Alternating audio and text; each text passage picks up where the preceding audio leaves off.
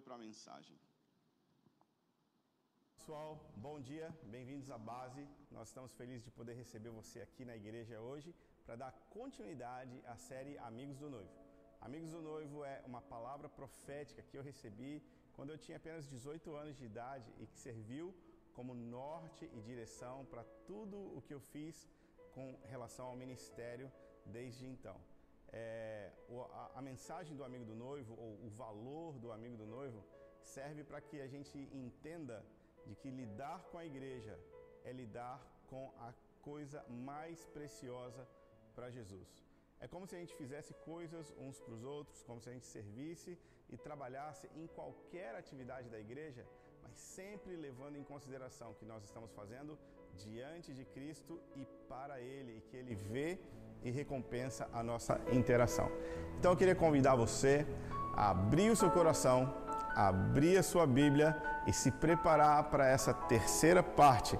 Nós vamos avançar na compreensão sobre a missão e a palavra do amigo do noivo. Bom, se você perdeu alguma mensagem da série, você pode sempre conferir ela no nosso aplicativo, né? Lá tem notas PDF, lá também tem perguntas que servem de gatilho para você poder refletir. E agora, o pregador vai subir. Vamos lá, Marcão, vem cá. Mais, mais, mais, mais, mais.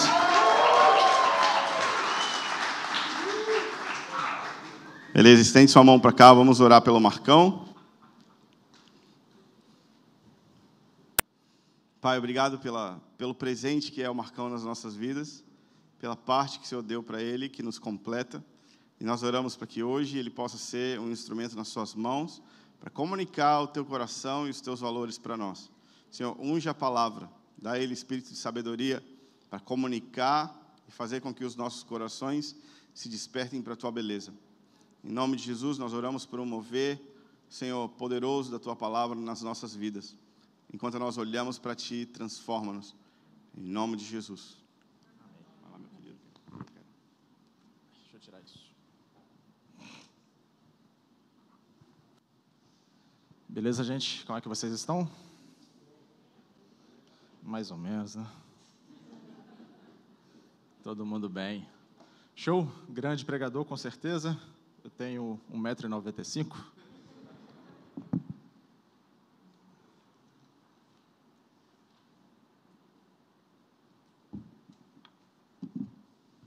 Se vocês repararem bem, sempre quando eu venho pregar, eu fico tremendo muito. Na hora quando eu pego a água, se vocês conseguem ver isso com muita clareza, porque para mim é sempre uma aflição e uma responsabilidade muito grande. Porque para mim é pessoal, e aí é, que é a mensagem, que é o título do livro, né? Não é negócio, é pessoal. Então, para mim é realmente uma aflição, uma responsabilidade muito grande. Esse lugar aqui não é minha zona de conforto. Sou um camarada bem tímido mas a gente se desafia a fazer isso. Vamos junto? Sim? Vocês estão comigo aí? Então, abre a Bíblia de vocês aí, Mateus 25. Nós vamos ler do 1 ao 13.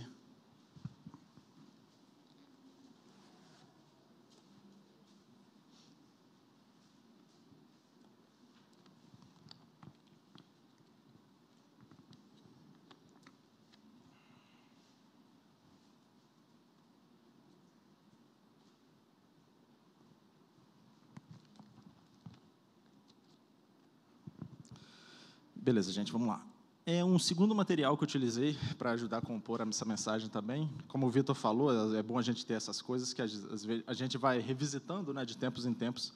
A gente dá uma lida, e esse daqui é um material da Escola de Impacto, de, não sei, 2015, 2016, que era um material produzido pela gente aqui, e aí eu revisitei isso para ajudar a compor isso que a gente vai falar, a gente vai trocar ideia com vocês hoje foi escrita na quinta-feira à noite, na sala de oração.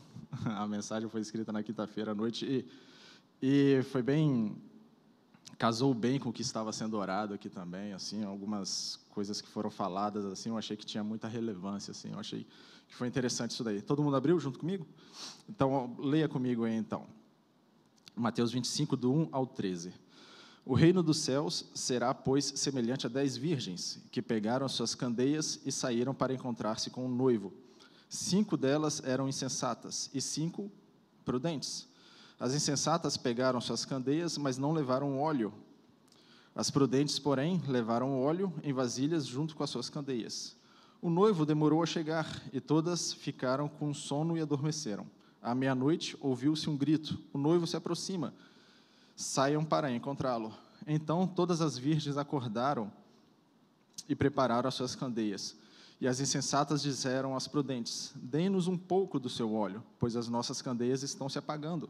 Elas responderam: Não, pois pode ser que não haja o suficiente para nós e para vocês. Vão comprar o óleo de vocês. E saindo elas para comprar o óleo, chegou um noivo. As virgens que estavam preparadas entraram com ele para o banquete nupcial, e a porta foi fechada. Mais tarde vieram também outros e disseram: Senhor, Senhor, abre a porta. Desculpa. Mais tarde vieram também as outras e disseram: Senhor, Senhor, abre a porta para nós. Mas ele respondeu: A verdade é que não as conheço. Portanto, vigiem, porque vocês não sabem o dia nem a hora. Show? Cara, nós estamos numa série de mensagens sobre os amigos do noivo e se vocês gostam de repente de anotar, o tema dessa mensagem aqui seria a urgência dessa hora, cultivar essa amizade. Então nós temos uma urgência, nas, nas, a gente está chegando esse momento onde a gente vai ter que dar esse grito de um noivo está chegando. E para a gente conseguir dar esse grito, a gente precisa cultivar essa amizade. Essa é a urgência dessa hora. A amizade é um relacionamento muito, muito profundo. Ele é. A gente vive um momento na nossa sociedade onde os relacionamentos eles são muito banais e a amizade é algo muito mais profundo. Se eu juntar todos os amigos da minha vida, assim, não enchem os dedos dessa mão, porque amigo, amigo mesmo são pouquíssimos. Eu tive a sorte de casar com uma amiga e, e tal, além dela, assim, muitos outros poucos amigos que a gente tem, amigos mesmo, sabe? Aquela amizade de verdade, assim, de repente você está pensando assim, ah, não, na minha faculdade eu sou cheio de amigos. Cara, daqui a cinco anos você vai encontrar um desses que você acha que é amigo na rua e você vai falar com ele, ah, você lembra daquele monte de coisa que a gente fazia? E ele vai falar assim, é. E aí você vai perceber que aquela pessoa é muito mais importante para você do que você para ela. E isso nunca aconteceu com vocês, só comigo? Ah, então, então, amizade é algo muito mais profundo e essa amizade, essa urgência de cultivar a amizade, ela é cultivada com profunda intimidade. Então, essa profunda amizade que nós precisamos ter com o noivo, ela só vai ser cultivada com uma profunda intimidade. Existe uma grande diferença entre a gente conhecer bem e a gente ser íntimo.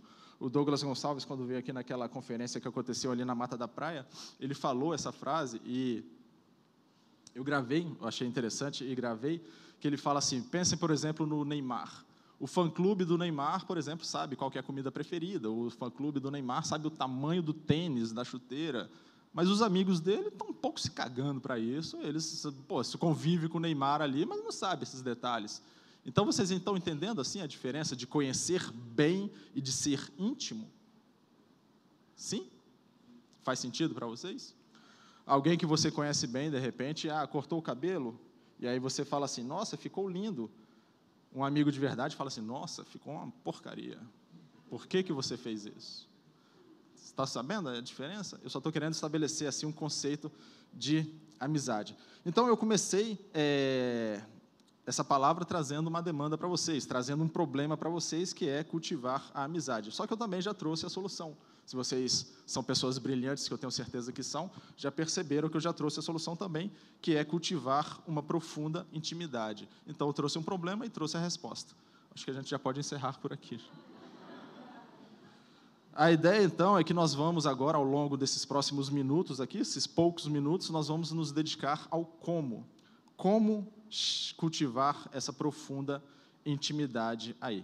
O combustível, então, para tudo que a gente escutou nos últimos domingos, o combustível que vai fazer a vida do amigo do noivo ser possível, é o óleo da unção. O combustível, então, que vai fazer você não ser um mercenário, o combustível que vai fazer você ser um eunuco espiritual, o combustível que vai fazer você ficar focado no noivo, servindo a noiva, mas sem se apaixonar pela noiva, É o óleo da unção. Essa que é a intimidade profunda, essa que é a forma que nós temos de, de, de fazer essa existência ser possível, a sua existência enquanto amigos do noivo. Se você não tiver esse óleo de unção, ah, você vai tentar, tentar, tentar, mas não vai conseguir. Vocês já viram no Instagram algum coaching falando assim: as pessoas ricas agem dessa forma? Aí a pessoa passa a agir daquela forma sem ser rico? Já viram alguma coisa parecida com isso? Ah, não, a pessoa rica é assim, é assado, é aquele jeito. E a pessoa fala assim: Uau, vou fazer isso para ser rico. Mas não é assim que funciona. Ela é rica primeiro e depois faz assim. É tipo isso, é mais ou menos isso. Espero estar sendo claro para vocês. É, então, a forma que nós temos de adquirir esse óleo, de adquirir essa intimidade, é manter uma conexão profunda com o Espírito, cultivando uma vida secreta com Deus.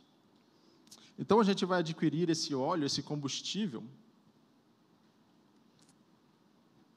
mantendo e buscando uma intimidade profunda e a gente vai buscar essa intimidade profunda cultivando uma vida secreta com Deus. Vai criando esse mapa mental aí na sua cabeça. Nós estamos fazendo o caminho aqui, beleza? Espero que esteja todo mundo junto, que está todo mundo claro então. Aquilo que o Joel profetizou, que a gente cantou agora há pouco, o time cantou agora há pouco, vem fazer o que nenhum homem fez, vem fazer o descrito em Joel, aviva-nos, aviva-nos. Nós estamos é, neste caminho, Aquilo que Joel profetizou está a caminho. O Espírito será derramado sobre toda a carne de modos sem precedente, de forma que nunca aconteceu antes, o Espírito será derramado. Mas ele já se derramou em certo grau. Em algum grau, ele já se derramou. Né? De, nós somos gratos por isso, ele já se derramou em algum grau, mas uma medida maior ainda de derramamento está prestes a vir sobre nós. Ainda vai acontecer. Então nós estamos no meio do caminho, nós estamos no meio do caminho entre a, a, profecia de Joel e onde ela vai se cumprir de forma plena. E nós existimos no meio deste caminho, então para a gente e a gente precisa cooperar, a gente precisa zelar por essa profecia. A base tem várias palavras proféticas sobre ela que o Vitor constantemente fala. Se vocês estão vindo aí na quarta-feira, vocês viram isso na primeira quarta-feira que não é não é um decreto, é um convite. E essa mensagem de Joel também é um convite. Nós precisamos zelar por ela. Eu gosto de pensar, mas aí é uma forçação de barra minha, né? Não é um estudo exegético, não é uma teologia muito profunda. Que quando Joel fala que o Espírito vai ser derramado sobre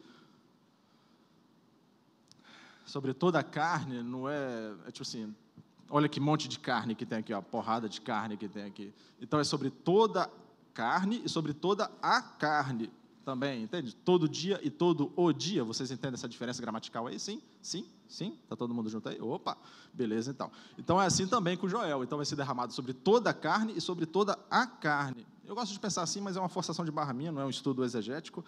E isso quer dizer que essa plenitude ainda em mim precisa acontecer. Saca? Eu falei que ainda a gente está no caminho, ainda não houve essa plenitude, ainda não se derramou completamente, e a gente precisa buscar isso.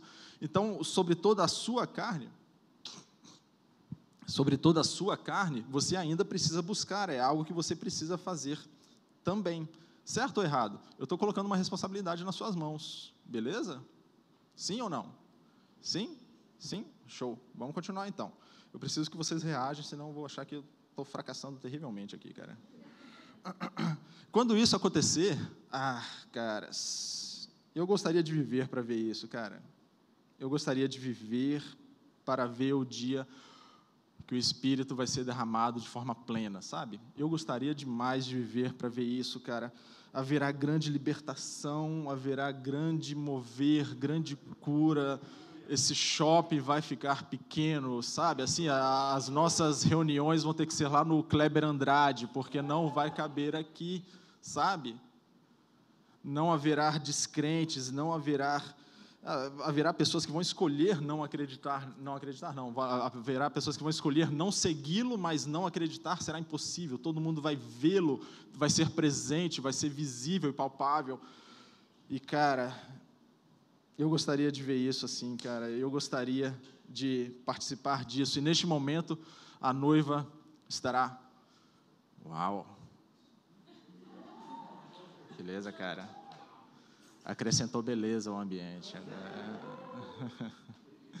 Show! A noiva estará pronta neste dia e os olhos dela estarão fitos no Senhor, no noivo. A noiva neste dia estará pronta. Ela ainda não está pronta, estamos caminhando para lá e neste dia ela estará pronta e os seus olhos estarão fixos no Senhor. E aí é o momento do noivo receber, o amigo do noivo receber a sua recompensa. Amém? Claro que não, não tem amém aqui. No momento em que isso acontecer, o amigo do noivo cumpriu a sua missão e agora ele já pode cair no esquecimento. Quem foi que deu esse grito da meia-noite assim, o amigo está vendo, está, está vindo? Não sei. Quem, qual o nome do empregado que Abraão mandou ir buscar uma noiva para o Isaac? Também não sei. Entende? Ao longo da Bíblia você vai vários personagens que podem cair nesse conceito aí, podem ser definidos como amigos do noivo, mas que a gente nem conhece. E é isso que foi falado ao longo dos últimos domingos, de você ser um eunuco espiritual. Você vai ser bem sucedido enquanto amigos do noivo se você for esquecido. Uau! Isso é um murro no seu ego?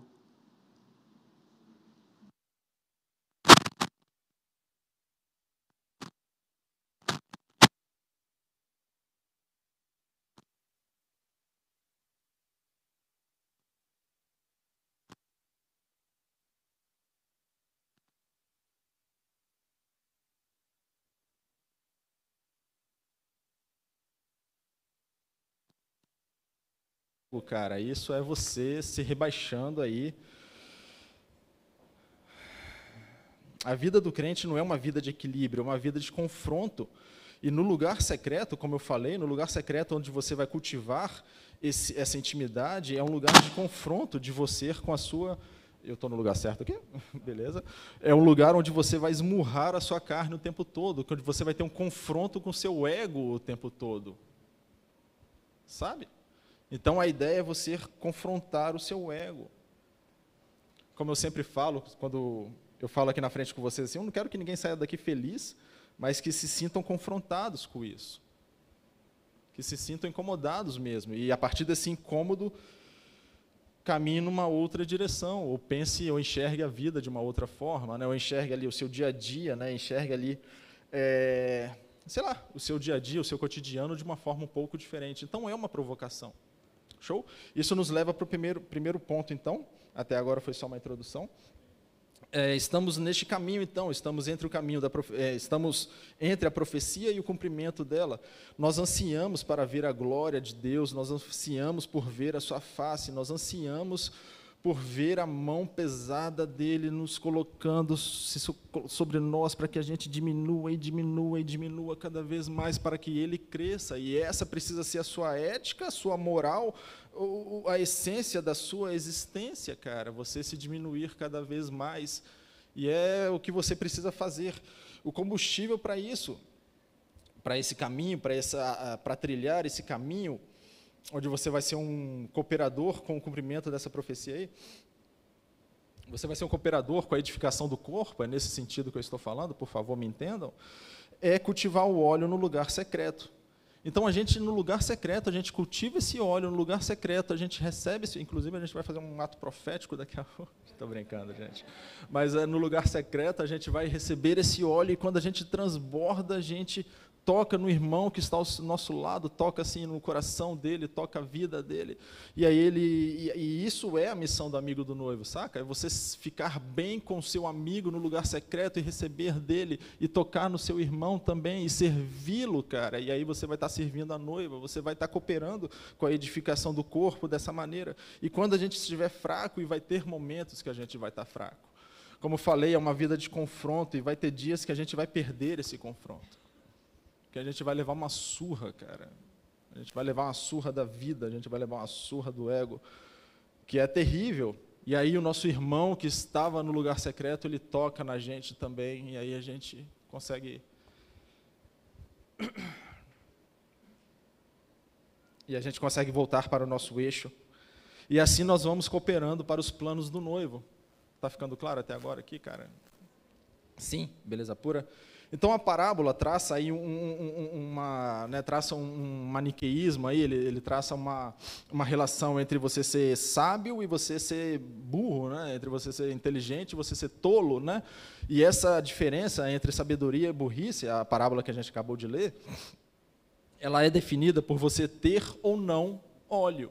Então é isso que define a sabedoria ou a burrice nessa parábola aqui, é você ter ou não o óleo. E isso é um ensino muito grande para a gente, certo? Isso fala que a gente tem que desejar ser sábios, a gente tem que desejar por esse óleo, a gente tem que desejar cultivar essa vida no lugar secreto para a gente ter esse óleo suficiente. Certo ou errado? Certo? A lamparina, é, nessa parábola, a lamparina é o seu ministério, o óleo é a intimidade. Se você priorizar o ministério sobre a intimidade, você vai falhar miseravelmente, você vai ser um fracasso, cara, como amigo do noivo, porque você priorizou o ministério no lugar do óleo, você priorizou o ministério no lugar da intimidade. E aí o fracasso vai ser terrível, você vai começar a olhar a noiva de forma diferente, você vai começar a você vai se agarrar naquela ideia, mas isso é tudo que eu tenho. E aí o seu foco não é mais o lugar de intimidade, onde você olha para o noivo, mas é o lugar que você olha para a noiva. Entende como é perigoso isso? Como é um caminho assim, é uma piada perigosa você tentar levar o seu ministério sem ter o óleo? Como é perigoso isso? Então, a, a sua ética, a sua moral enquanto amigos do noivo, é ao longo dos últimos domingos a gente foi vendo várias, várias e várias é, atributos, vários parâmetros, várias, sei lá, várias, como é que eu poderia dizer assim, várias coisas que o amigo no, do noivo tem que ser, várias posturas que ele precisa adotar. E aí, humildemente, é isso que eu estou tentando dizer para vocês, é como que a gente vai conseguir fazer isso. Então, eu espero mesmo que vocês estejam aí, está sendo claro e vocês estejam sendo desafiados, né? O nosso maior sonho, então, é Jesus. Esse precisa ser o nosso maior sonho. Então, não é o ministério, não é a candeia, mas é o óleo, é a presença dele em nossa vida. Certo ou errado? Certo? Então, o óleo do lugar secreto vai operar em nós de três formas três formas que ele vai conseguir nos ajudar nessa caminhada. Né? Primeira forma, amaciando o nosso coração nos capacitando para sentir mais do desejo de Deus por nós. Uau! Sabe aquela ideia que fala que troca o nosso coração de pedra por um coração de carne? Então o nosso coração vai ficar mais tenro. Então, em vez da gente ser de dura cerviz, a gente vai conseguir é, isso que o Vitor fez agora há pouco, de, ele orou assim, que você possa sentir a presença, os olhos dele ao seu lado, olhando para você, e aí talvez você está com o coração duro e você falou assim: Eu não senti birosca nenhuma. E o óleo do lugar secreto vai fazer o seu coração ficar um pouco mais tenro, um pouco mais macio, e aí você vai conseguir perceber o desejo dele para você, você vai conseguir perceber que ele está sorrindo para você. A vida está ruim, o meu dia a dia está ruim, eu estou tendo que pegar o transcol lotado, parece que ele não está sorrindo para mim, mas você sabe que ele está sorrindo para você. Certo ou errado? Certo, né? Segundo, a forma como o óleo age em nossa vida é aumentando o nosso desejo por ele. Eu preciso de Deus para amar a Deus, então eu preciso, o Espírito dele vai me impelir, ele vai me levar para o lugar secreto, o Espírito vai me provocar e vai me levar ao lugar secreto, e aí eu vou entrar ali numa retroalimentação ali, eu preciso dele para amar ele cada vez mais, e o óleo dele vai me dar mais fome por ele, e eu vou buscar cada vez mais e cada vez mais, cada vez mais. Ah, Marcão, minha vida devocional está ruim para caramba. Você precisa começar. Tipo assim, ah, uma vez o, o Rafael Feu, ele, tava, ele ia me ensinar a correr, para a gente correr algumas maratonas juntos. E aí ele falou assim, uai, aí eu falei assim, pô, me dá uma aula aí, como é que faz e tal. Ele falou, uai, bicho, tem que começar a correr. Aí eu falei, ah, aí complicou, aí não vai, não vai funcionar para mim, aí já era, né, cara. Então você tem que começar de alguma maneira. Uai, mas como é que eu tenho uma vida de intimidade com o noivo? É começar a ter uma vida de intimidade com o noivo. Sacou? Não, não espere, cara, dez passos, não espere assim uma mentoria, não espere um congresso, cara, é você. É você, ore a Ele, Espírito Santo, me leve, me encha de fome, me encha de sede, me leve para esse lugar, me conduza. Eu preciso de Deus para amar a Deus. A terceira forma como o óleo age em nossa vida e nos ajuda nessa caminhada do amigo do noivo aí, é iluminando o nosso entendimento na revelação da beleza. Ah, cara, a gente precisa sempre quando você sentar para ler a sua palavra, ler a Bíblia, cara, sempre quando você sentar para ouvir qualquer pessoa que estiver falando qualquer coisa aqui na frente, você precisa se colocar no lugar de eu não sei nada, você tem que se esvaziar completamente. Se você sentar aí com uma postura arrogante de falar assim, ah, cara, eu já ouvi essa palavra, parábola, e pessoas muito melhores do que o Marcão já falou, e com certeza, cara, mas você precisa se colocar aí com o coração e com a cabeça assim, eu não sei nada, sabe? E assim, eu não sei nada. E é a partir deste local, que a partir dessa postura que você assume, o Espírito Santo vai falar assim, ah, agora eu consigo trabalhar com você certo? Então, a terceira forma como o óleo nos ajuda nessa caminhada dos amigos do noivo é, opa, saiu do lugar aqui, iluminando o nosso entendimento com a revelação da beleza. A beleza dele vai se ser revelada, vai ser revelada diante dos nossos olhos. Mas se você adotar uma postura que você já sabe tudo, você não vai conseguir isso. Nós precisamos ser como crianças, nós precisamos, sabe, ter um assombro, a gente ver alguma coisa e fazer assim. No dia que você parar de fazer, a sua vida com Deus vai começar a ficar bem complicada. A sua vida no lugar secreto vai ficar complicada, sabe? Então peça isso, cara, peça este assombro, não seja um, sabe, aquele cara mané que sabe tudo. Não seja essa pessoa. O segundo ponto, então, puxando aí que eu falei, o nosso maior sonho deve ser Jesus, a glória da sua habitação.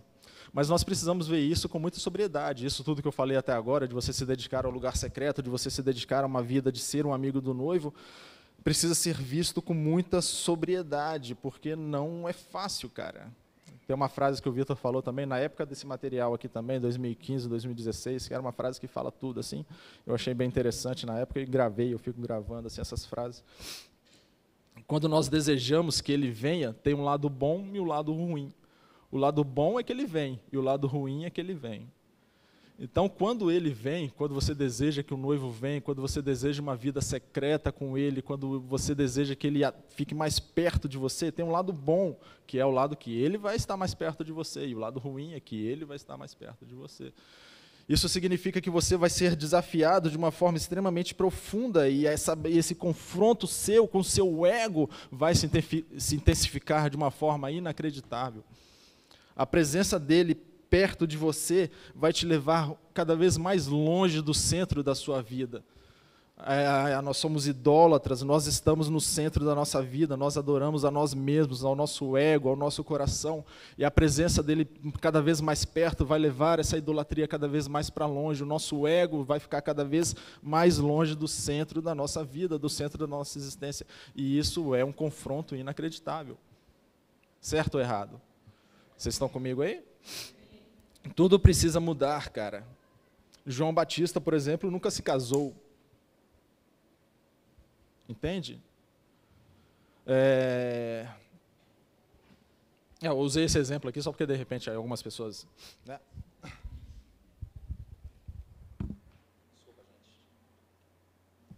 E, de novo, eu trago de novo aquele questionamento. Qual que era o nome do empregado do Abraão que foi buscar uma noiva para o Isaac? Ninguém sabe. Você está disposto a pegar o seu ego e levar cada vez mais para longe de um modo que você será esquecido pela noiva? Entendam, o amigo do noivo de sucesso é aquele que é esquecido, aquele momento que você vai falar assim: Uau, a noiva agora está pronta, está fita, eh, com os olhos fixos no Senhor. E aí você espera que a noiva fale assim: Ah, obrigado, Marcão, por você ter feito nada. Ela vai falar assim: é, Teve um cara que ajudou, como é que é o nome dele mesmo? Ah, esqueci, deixa para lá.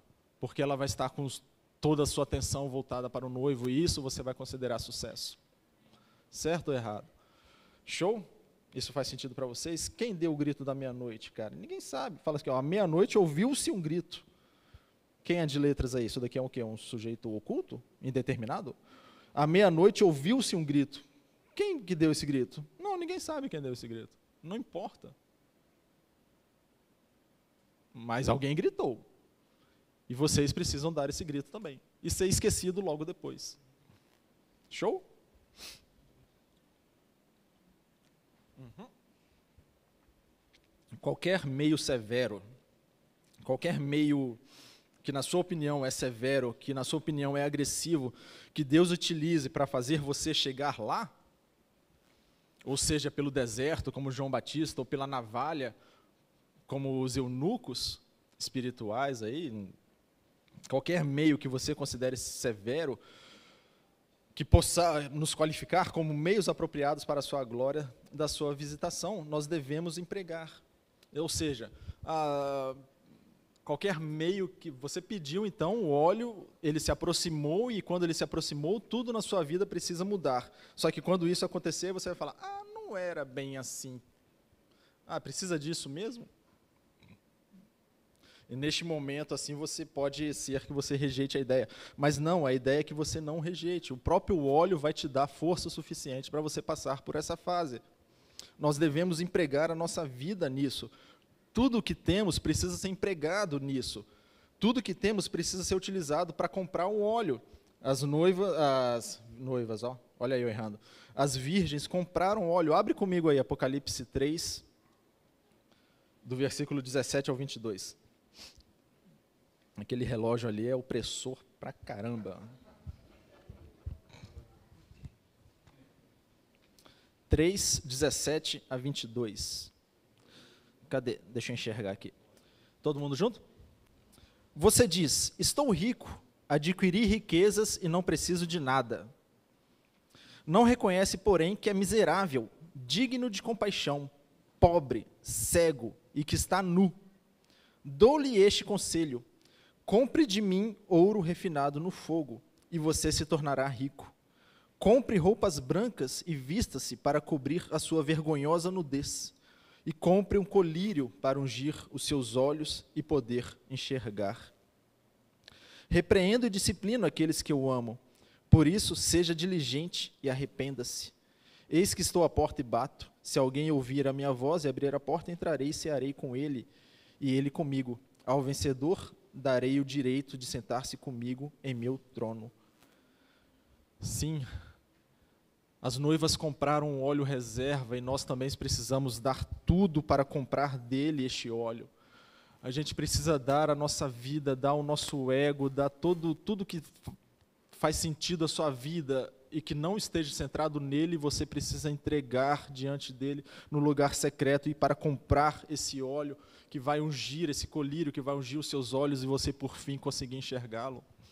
Todos os seus desejos, todas as suas concupiscências, eh, todas as suas pequenices humanas e carnais. Joel falou que o Espírito vai vir sobre toda a carne, sobre toda a carne, tudo que ainda está no seu coração, que te tira o foco. Você precisa de um colírio espiritual para que você possa então ver. Certo ou errado? Vocês estão comigo aí? Está fazendo algum sentido? Sim. Então a gente continua caminhando. Terceiro e último ponto, a cruz torna pessoal. Sim.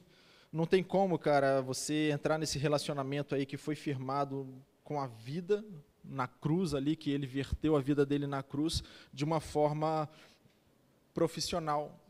Quando Jesus se entregou na cruz por você, tudo se tornou pessoal. Entendam? E a partir de agora não tem como você entrar nessa relação mais com a cabeça de um profissional, com a cabeça ainda centrada no seu ego, ou centrada ainda em algum desejo, centrada ainda a, sei lá, cara, ser famoso, ou enfim, né, todas essas questões que vocês já sabem já. Não tem como você entrar nessa cabeça focado na candeia e entrar nessa cabeça, ó, entrar nesse relacionamento focado na candeia e não no óleo. Não tem como você entrar nesse relacionamento focado no ministério que vai massagear o seu ego e não no óleo, que é o relacionamento íntimo e profundo com o noivo. Sim? Então que se lasque, eu estou há 20 anos aqui nessa igreja e meu ministério ainda não decolou, uai. Certo? Ou errado? Fala comigo aí, gente. Show. Então vamos nessa. A ressurreição também é pessoal. Se a cruz também, se a cruz e, e tudo que eu, eu, falei no ponto anterior, tudo que o, o noivo fizer, o que o pai fizer, que para na sua opinião é agressivo para te levar de volta para este lugar de profunda intimidade com ele, é pessoal, a cruz é pessoal, você entregar a sua vida, isso é pessoal, não é um negócio, mas a ressurreição também é pessoal. É um livramento para os seus filhos, é um livramento dele para os seus filhos. Certo? É um livramento dele para você. Então a cruz é pessoal, essa essa vida de deserto, essa essa vida que foi passou a navalha, isso é pessoal, ele fazendo isso de forma pessoal para você, mas o livramento também é essa pressão que ele coloca é pessoal, mas o livramento também, a ressurreição também é pessoal. Ele está fazendo isso porque ele o ama, porque você é o seu filho amado. A história de Jó é um bom exemplo disso. Vocês lembram da história de Jó? Sim? Opa! Mostra como é pessoal e deve ser pessoal para a gente também. Vamos fazer um pequeno panorama aqui de Jó. O diabo achou que ele estava nessa pela recompensa. Então o diabo foi lá para Deus. Estavam num bate-papo ali, conversando, coisa e tal. E aí o diabo chegou e falou assim: não, ele só gosta de você porque é negócio para ele. Olha só como é que você trata ele bem. O diabo achou que ele estava nessa de forma mercenária, de uma, pelas recompensas. Só que Deus falou assim: não, claro que não. Pode ir lá e tocar nele tranquilamente. E ele fez isso, e Deus permite que o diabo tira tudo. Só que Jó permaneceu fiel. Ele questionou, ele perguntou, ele falou assim: por quê? E ele nunca teve resposta. Não tem uma resposta. Simplesmente Deus falou assim: não, confia em mim. E é isso que a gente precisa também. Certo? Por pior que seja esse momento, por mais agressivo que você acha que está sendo o método do, de Deus te levar de volta para este lugar, na sua opinião, né? Você está achando que é agressivo, é, que é violento, né? Mas você precisa permanecer fiel. Olha o que, que diz lá em Apocalipse de novo: ao, de, ao vencedor darei direito a sentar-se comigo em meu trono. Cara, você não quer ser vencedor disso? Você não quer ser vencedor? E aí uma, uma ideia que sempre é falada aqui nesse palco aqui, cara, você só vai ser um perdedor se você desistir. Enquanto você não desistir, você não é um perdedor, saca? Tá ficando, tá bem? Tá aí, tá todo mundo aí? Tá todo mundo tranquilo? Show? Então vamos nessa. Então Jó permaneceu fiel, mesmo questionando a Deus e não tendo uma resposta. Mas no final Jó pôde dizer: Meus ouvidos tinham ouvido o teu respeito, mas agora os meus olhos te veem. Cara, isso deve ser recompensa suficiente para a gente. Amém? Isso deve ser recompensa o suficiente para a gente. Antes eu ouvia falar e agora eu sou o seu amigo. Isso tem que ser algo especial para a gente. Lembra que eu comecei lá no início, não é você conhecer o camarada bem, é você ser amigo dele. É diferente. E isso precisa ser especial para a gente, isso precisa ser algo que nos move, certo? O autor do livro, não é negócio, é pessoal, ele traz uma ideia que eu, pelo menos, nunca tinha pensado nisso, mas quando Deus fala com aqueles amigos lá que aconselharam Jó ao longo do livro, coisa e tal, ele fala assim, eu acho que é ele faz, se eu não tiver enganado o nome do amigo dele, ele fala assim, ó, vai lá e leva não sei quantas, leva uma oferta ali para o meu servo Jó, e o autor traz isso aos nossos olhos, né? ele traz a nossa atenção aí, que Deus falou o nome de Jó. E isso é uma intimidade Aqui no Brasil não, é meio zoeiro, assim, né? Aqui no Brasil todo mundo sabe o nome de todo mundo, né? Mas, tipo assim, nos Estados Unidos se refere muito como sobrenome. Quando você fala um nome é algo mais íntimo, né? E o autor é americano. Então Deus falou o nome de Jó. E aí ele pergunta, no questionamento nesse livro, e eu pergunto para você também, Deus sabe seu nome? É claro que ele sabe, ele sabe todas as coisas, né? Mas, tipo assim, no lugar secreto, sabe?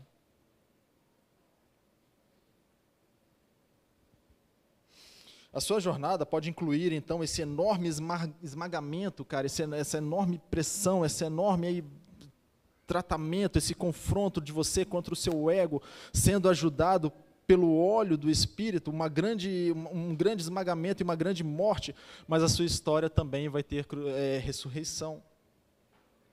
A sua história não estará completa até haver ressurreição, sabe? Então pode estar, você pode estar passando aqui por este momento de esmagamento, esse momento de grande morte, cara, esse momento de deserto, esse momento que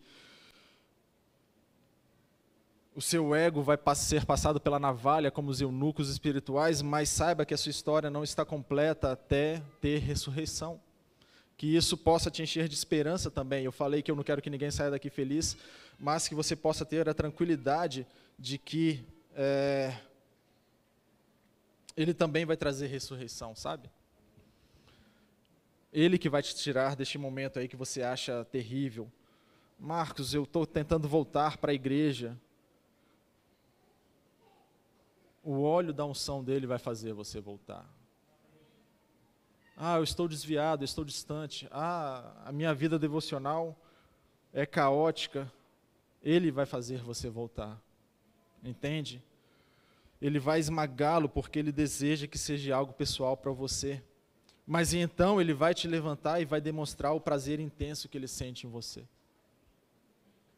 Fica com essa frase aí, é a conclusão não é via merecimento, cara. Não, não, não existe nada que você possa fazer que vai fazer você merecer isso.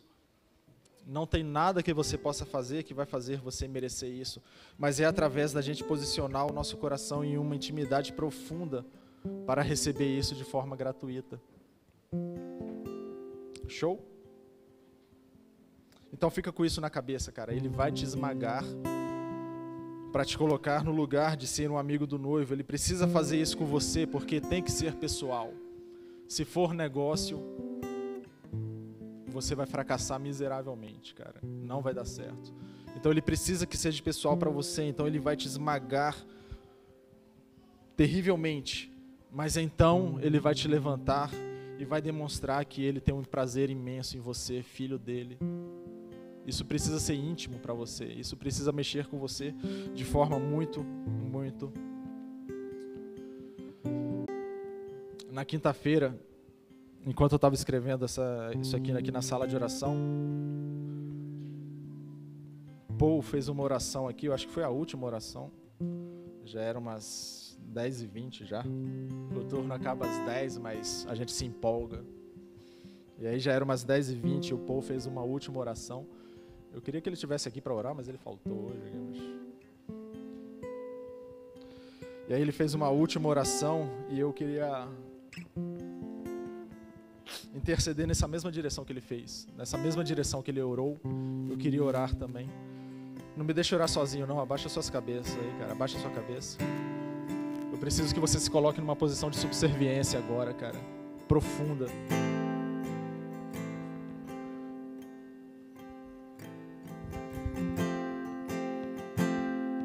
Sim, Pai. Dizemos sim para o seu convite, ó Pai, de ter um relacionamento pessoal contigo.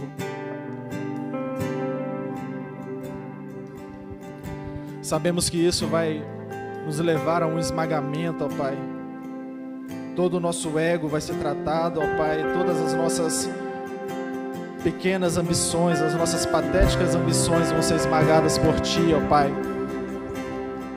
Isso vai trazer dor. Isso vai trazer desespero.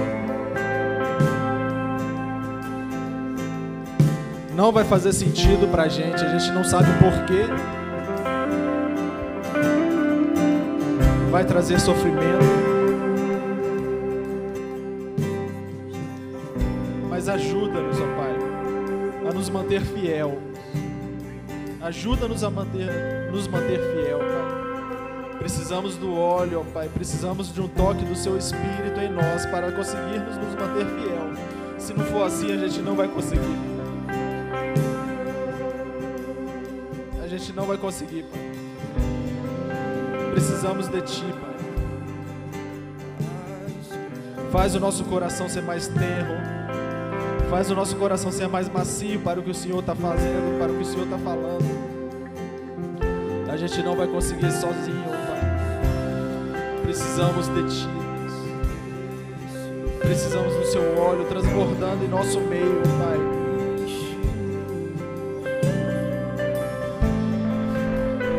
Ajude joelhos vacilantes, ó Pai. Em nosso meio não pode ter ninguém que está vacilando, ó Pai.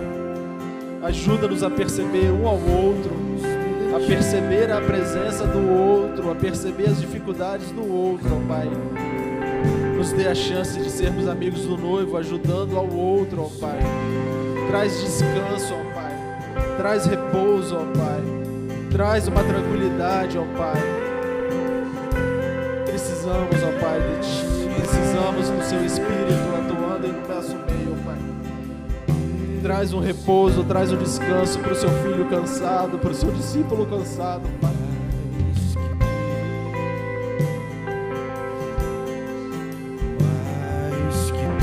Traz o óleo da Assunção, ó Pai. Espírito Santo, atue em nosso meio e dentro de nós, ó Pai. Toda a carne, toda a carne, ó Pai, toda a carne, ó Pai, atue, ó Pai. Entregamos completamente a Ti, Deus. Nós não sabemos nada, nós não somos nada, Pai. Na nossa natureza caída, a gente não vai conseguir sozinho, Pai. A gente precisa de Ti.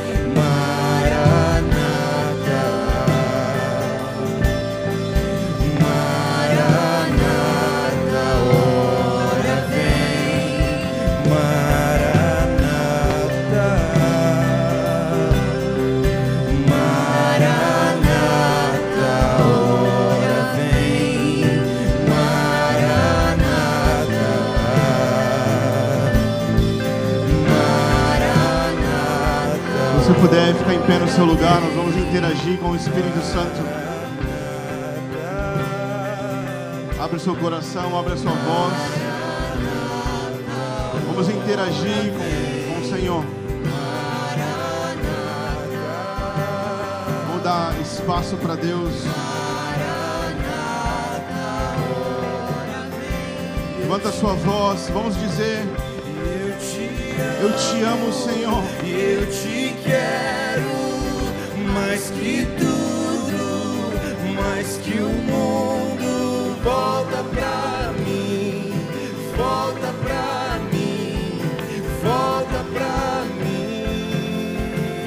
Eu te amo, Senhor. E eu te amo, Te amamos. eu te quero mais que tudo, mais que o mundo.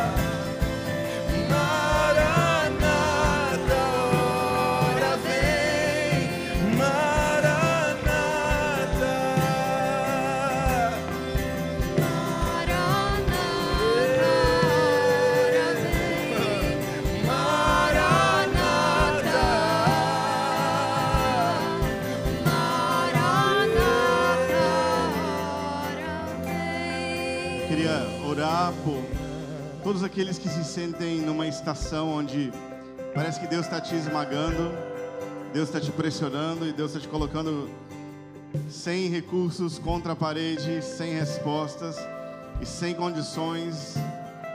E Deus está te desafiando a tê-lo como tudo que você tem e a dizer sim para esse processo. Sabe, Deus, Ele vai nos conduzir até as últimas consequências, até que nós possamos dizer: Deus, Tu és tudo para mim. Tu és tudo que eu preciso e tudo que eu quero, sabe? Se você sente que Deus está esmagando a sua vida e você quer dizer sim para isso, queria convidar você, sai do seu lugar, eu quero orar por ti. Se você entende que Deus está, sabe, tirando tudo que você pode se segurar, todos os seus direitos, todos os seus privilégios, todas as suas estabilidades. Deus está arrancando o chão debaixo do seu pé para que você possa andar pela fé e não pela vista. E mesmo assim você diz: Senhor, eu te amo e eu vou contigo até o final. Sai do seu lugar. Eu quero orar e impor as mãos sobre você. Hoje é um momento especial para a gente poder orar para Deus realmente esmagar as nossas vidas de uma maneira amorosa, de uma maneira diferente como o mundo faz. Sabe, o mundo faz isso e arranca a nossa esperança. Deus faz isso e ele ressignifica a nossa esperança. Tudo cai ao nosso redor e mesmo assim nós temos tudo que precisamos. Então eu queria convidar você a interagir com Deus. Se você está nesse momento da sua vida de que precisa, precisa realmente de que Deus te lidere nesse processo. Nós vamos interagir mais um pouco na presença de Deus. Eu queria te dar a oportunidade para você falar com Deus. Deus, eis-me aqui. Eis-me aqui no altar. Eis-me aqui diante de ti. Obrigado porque o Senhor está esmagando a minha vida. A minha vida é sua mesmo para você gastar como quiser. Minha vida é sua, eu não tenho mais direitos. Eu te dei ela e não vou tomar de volta. Eu queria que você lembrasse agora do dia que você deu a sua vida para Jesus. O dia que Jesus foi tudo para você, não tem volta, não tem volta, já era. Deus é zeloso, Deus é ciumento de você. Deus não vai te perder para nada, para ninguém. Você é a menina dos seus olhos e nada escapa do cuidado das suas mãos. E Ele vai te liderar, Ele vai te conduzir nesse processo. Nós dizemos sim, vem, esmaga as nossas vidas. Vem, corta as nossas vidas. Fere os nossos corações. Arranca de nós a falsa estabilidade e segurança que a gente achava que tinha nas outras coisas que não é o Senhor. Nós queremos que você seja tudo, Senhor. Venha ser tudo novamente para mim. Vem ser tudo novamente para mim, Senhor. Vem ser tudo para o meu coração. Vem ser tudo, Senhor. Vem ser o chão que eu piso, o ar que eu respiro, o alimento da minha mesa, a provisão invisível, o beijo apaixonado. Deus, tu és tudo que eu preciso. Tu és tudo que eu quero. E eu quero voltar para esse primeiro amor. Eu quero voltar para essa dependência, para essa entrega. Eu quero ter você no centro da minha vida e do meu coração de novo. Deus, eis-nos aqui no teu altar. Restaura-nos, restaura-nos, renova-nos, aviva-nos, libera sobre nós o teu espírito e toca na nossa carne. Toca na nossa carne, lava-nos por completo. Vem Espírito Santo.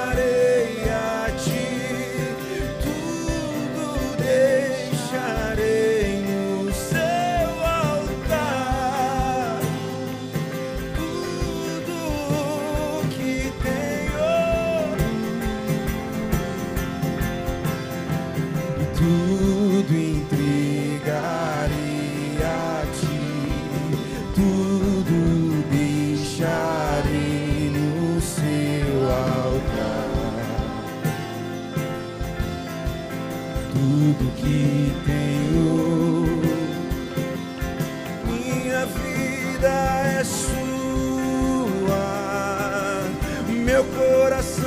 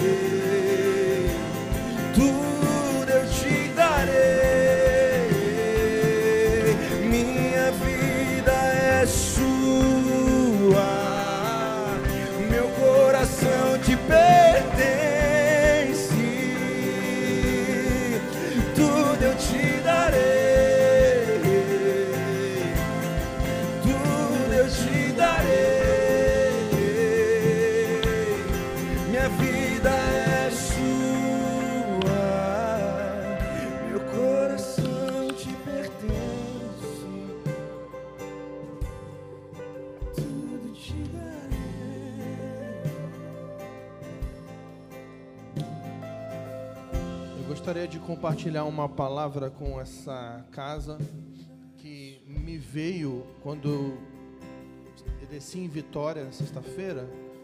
Eu acredito que essa palavra tem muito a ver com o Vitor, mas com a sua família, mas com essa casa.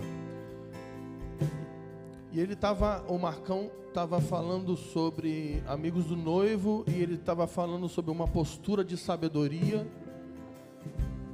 para um tipo de pessoa que vai estar pronto para o tempo, pro- pro tempo do fim. Uma postura de sabedoria. E eu quero ler uma passagem. Daniel 11, versículo 33, diz que Daniel está profetizando sobre o tempo do fim, está falando sobre anticristo, grande tribulação, perseguição, volta de Jesus, ressurreição dos mortos. E ele fala o seguinte: que nesses dias os sábios do povo ensinarão a muitos. Então eu acredito que existe uma palavra sobre o Vitor e sobre essa casa. Essa casa ela tem uma função no Brasil de instrução, de sabedoria. Essa postura de sabedoria que você estava pregando tem a ver com a nossa pessoalidade, mas também vai gerar um fruto. Então os sábios eles não apenas vão é, ser pessoas edificadas no lugar secreto, mas eles vão produzir um fruto. Eles vão instruir a muitos.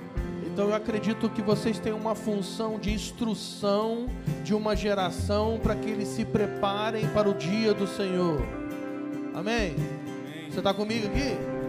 Aí Daniel vai falar o seguinte. Ele fala o seguinte: os sábios do povo ensinarão a muitos, porém serão feridos pela espada, pelo fogo, pelo cativeiro e pelo despojo por muitos dias.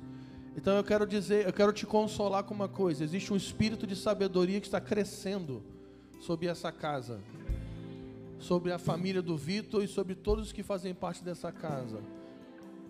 E essa sabedoria tem a ver com instruir, tem a ver com Lucas 1, habilitar um povo preparado para o Senhor.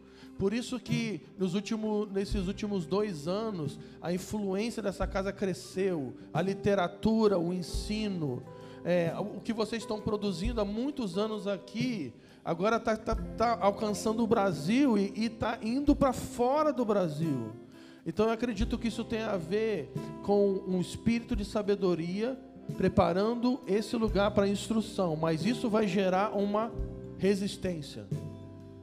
Então, se você está aqui e você não gosta de ser vulnerável, e você tem medo de ser perseguido e cancelado, você está no lugar errado.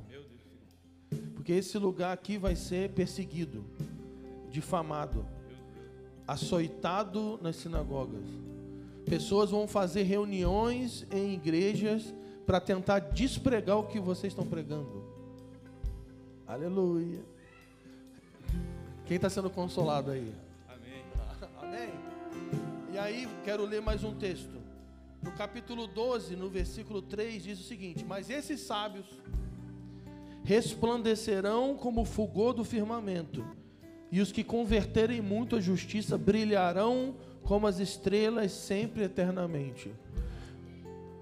Eu acredito que a fidelidade em instruir as pessoas com relação ao evangelho do reino vai gerar uma perseguição e difamação, mas também vai gerar uma medida maior do espírito profético, uma medida maior da iluminação da glória de Cristo sobre a vida de vocês. Quanto mais vocês instruírem, quanto mais vocês se doarem para preparar o caminho do Senhor, habilitar pessoas para estarem prontos para o dia da sua vinda, mais vocês vão ser perseguidos, mas maior vai ser a medida do espírito. Aleluia. E o último passagem que é o seguinte. E aí, Daniel 12 termina. No final dessa monte de profecia, Daniel vira para o anjo e fala assim: Olha só, eu não entendi não. Não estou entendendo não. Aí o anjo vira para o Daniel e fala assim: Então, tu não vai entender não. Fica tranquilo. Sela o livro. E aí ele termina dizendo o seguinte: sobre o fim dos tempos. Muitos se purificarão, se embranquecerão, serão refinados, mas os ímpios agirão com impiedade, nenhum deles entenderá, mas os sábios entenderão. Então eu vou falar algo grave aqui agora. O Senhor está chamando vocês para discernir coisas sobre o tempo do fim, que nem Daniel entendeu. Ele está dizendo que no tempo do fim, esses sábios que vão se doar para instruir uma geração, para estar pronto para a vinda do Messias, vai ser perseguida, vai ser iluminada pela glória de Deus, uma medida da presença de Deus vai vir sobre esse povo. E seu entendimento vai ser aberto para compreender os sinais da vinda do Senhor. Amém? Então eu quero dizer o seguinte: vocês têm um encargo no Brasil e nas nações. Amigos do noivo são sábios. São pessoas que habilitam um povo para que esse povo se torne preparado para Jesus. Tem a ver com que o evangelho do reino cresça e que nós diminuamos. Mas isso não tem a ver apenas com o Vitor, não tem a ver com, com a sua casa, tem a ver com aquilo que ele está fazendo aqui. Então vocês são um povo que ele está chamando para sabedoria. Amém? Você está aqui comigo? Então, ele está chamando essa casa para ser um lugar de sabedoria e vitória no Brasil, onde pessoas vão sair de outras cidades para vir para cá, para sentar e serem instruídos com relação ao reino de Deus. Esse lugar tem uma função básica: preparar o caminho do Senhor, habilitar pessoas para o dia do Senhor. Essa é a função primária desse lugar. Então eu quero orar por você. Pai, em nome do teu filho, nós pedimos um, um aumento da medida do espírito de sabedoria, um aumento da medida do espírito profético aqui nesse lugar, porque esse é um tempo de reedificação, é um tempo de reedificação, é um tempo de ajustes. Nesse lugar é um tempo de ordenação, você está colocando em ordem coisas, você está colocando esse lugar em ordem, famílias em ordem ideologia em ordem, pensamentos em ordem, corações em ordem. Você está ordenando esse lugar. Então eu quero abençoar esse lugar. Pai, em nome do teu filho, que haja um aumento da atividade profética nesse lugar, um aumento do espírito profético, um aumento do discernimento, inteligência espiritual, discernimento espiritual. Homens e mulheres que vão entrar no lugar secreto, abrirem suas Bíblias e serem iluminados com a revelação de Jesus Cristo.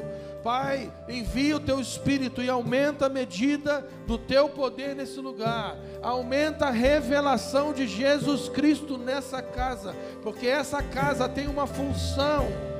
Essa é uma casa de sábios, homens e mulheres que vão resplandecer por meio do brilho de Jesus Cristo e vão instruir a muitos, vão instruir a muitos, vão instruir a muitos por meio do evangelho do reino de Deus.